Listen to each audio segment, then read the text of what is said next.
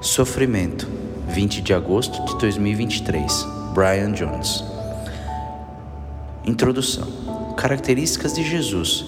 Hoje estamos continuando na semana 2 de Jesus no centro da igreja. Estamos olhando para a igreja em Esmirna. A igreja está enfrentando dificuldades e sofrimento. Eu queria mostrar um vídeo de uma de nossas alunas, Lídia Owens. Ela falou na formatura e, ela, e a fala dela viralizou. Eu queria mostrar uma parte disso. O que eu amo é como Deus usou o sofrimento e dificuldades em sua vida para trazer algo bom e transformador. Outra coisa que eu amo é que ela está ensinando nossos alunos do ensino médio no Campo Sul esta semana. Eu quero que você saiba, se você está enfrentando algo, que alguns dos contratempos em sua vida que você está enfrentando são configurações para algumas das obras mais ricas de Deus em sua vida, quando você mantém Jesus no centro. Essas coisas ruins se tornam algumas das maiores maneiras pelas quais Deus traz poder e maturidade em sua vida, quando Ele está no centro.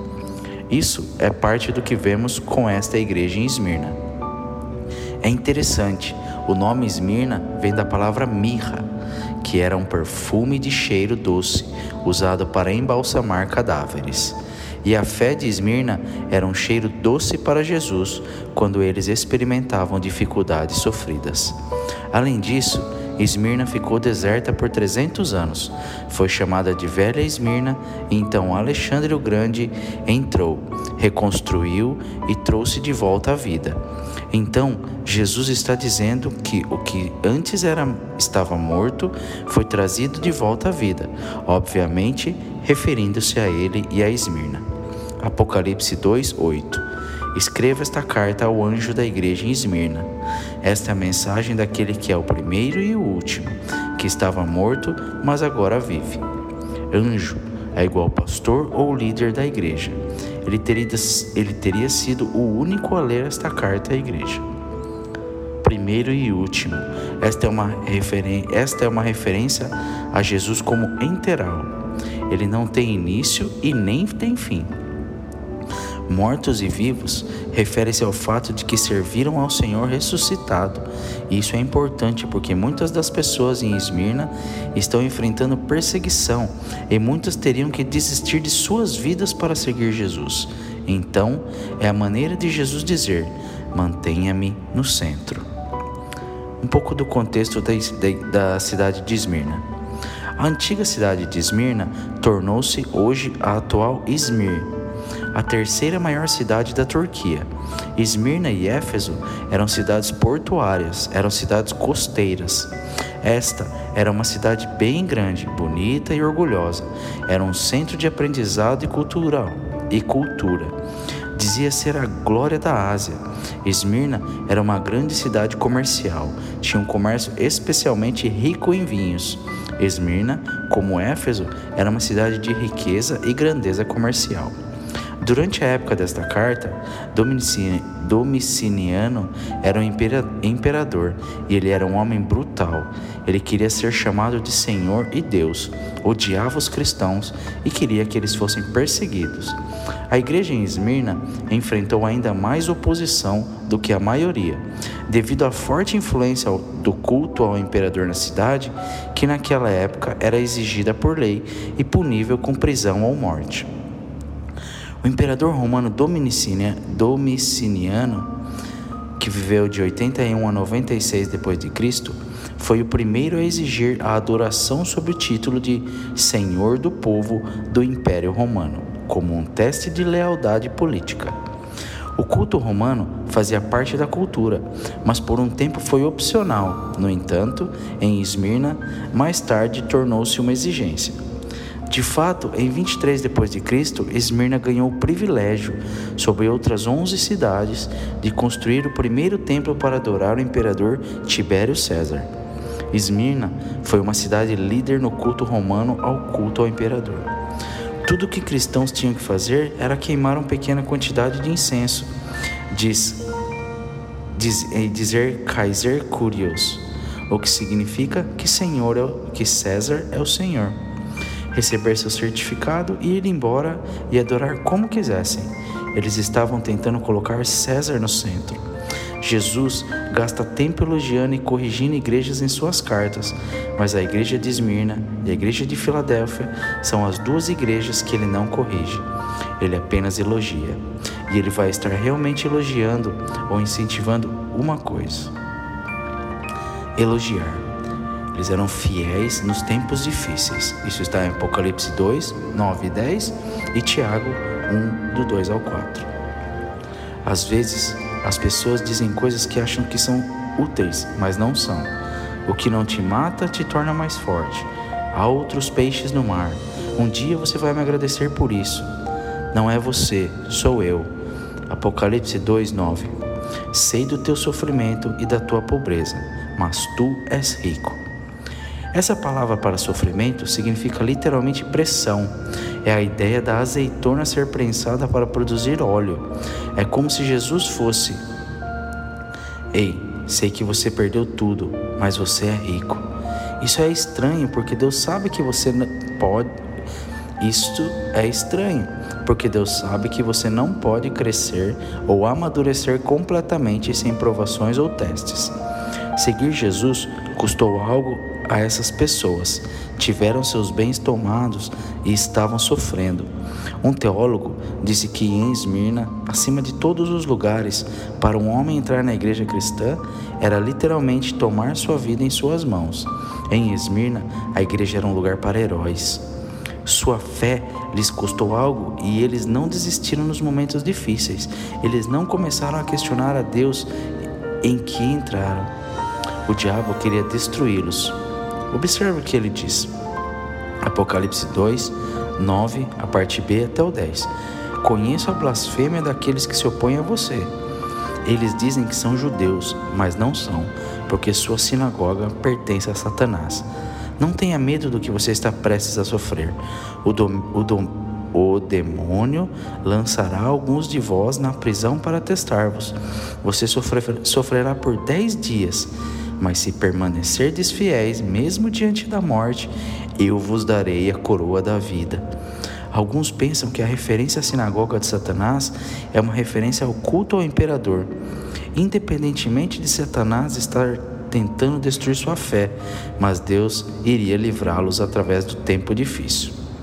Mas isso é o que mas isso é o que é tão importante que Jesus diz e a maioria de nós não vai gostar.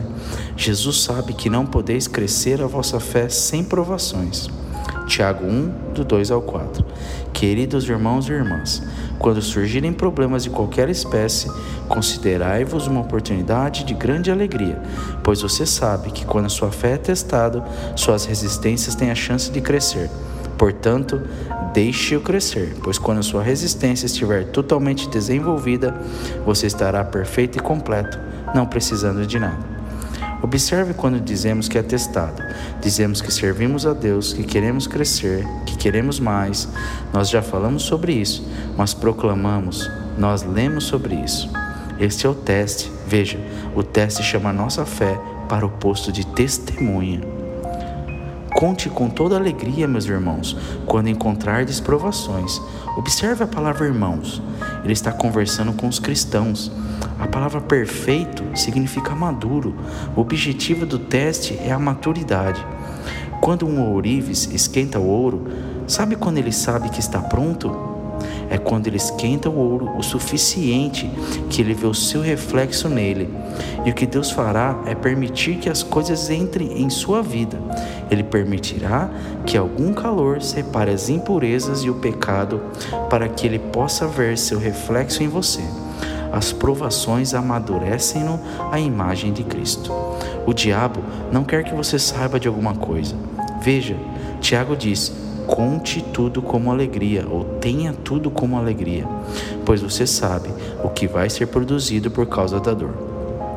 Posso dizer, eu questiono quem diz que, é, que o parto é lindo. Ele é horrível. E depois de assistir a um parto, nunca mais consegui imaginar alguém passando por isso.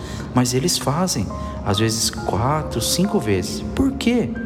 Porque eles sabem que a dor produz algo incrível.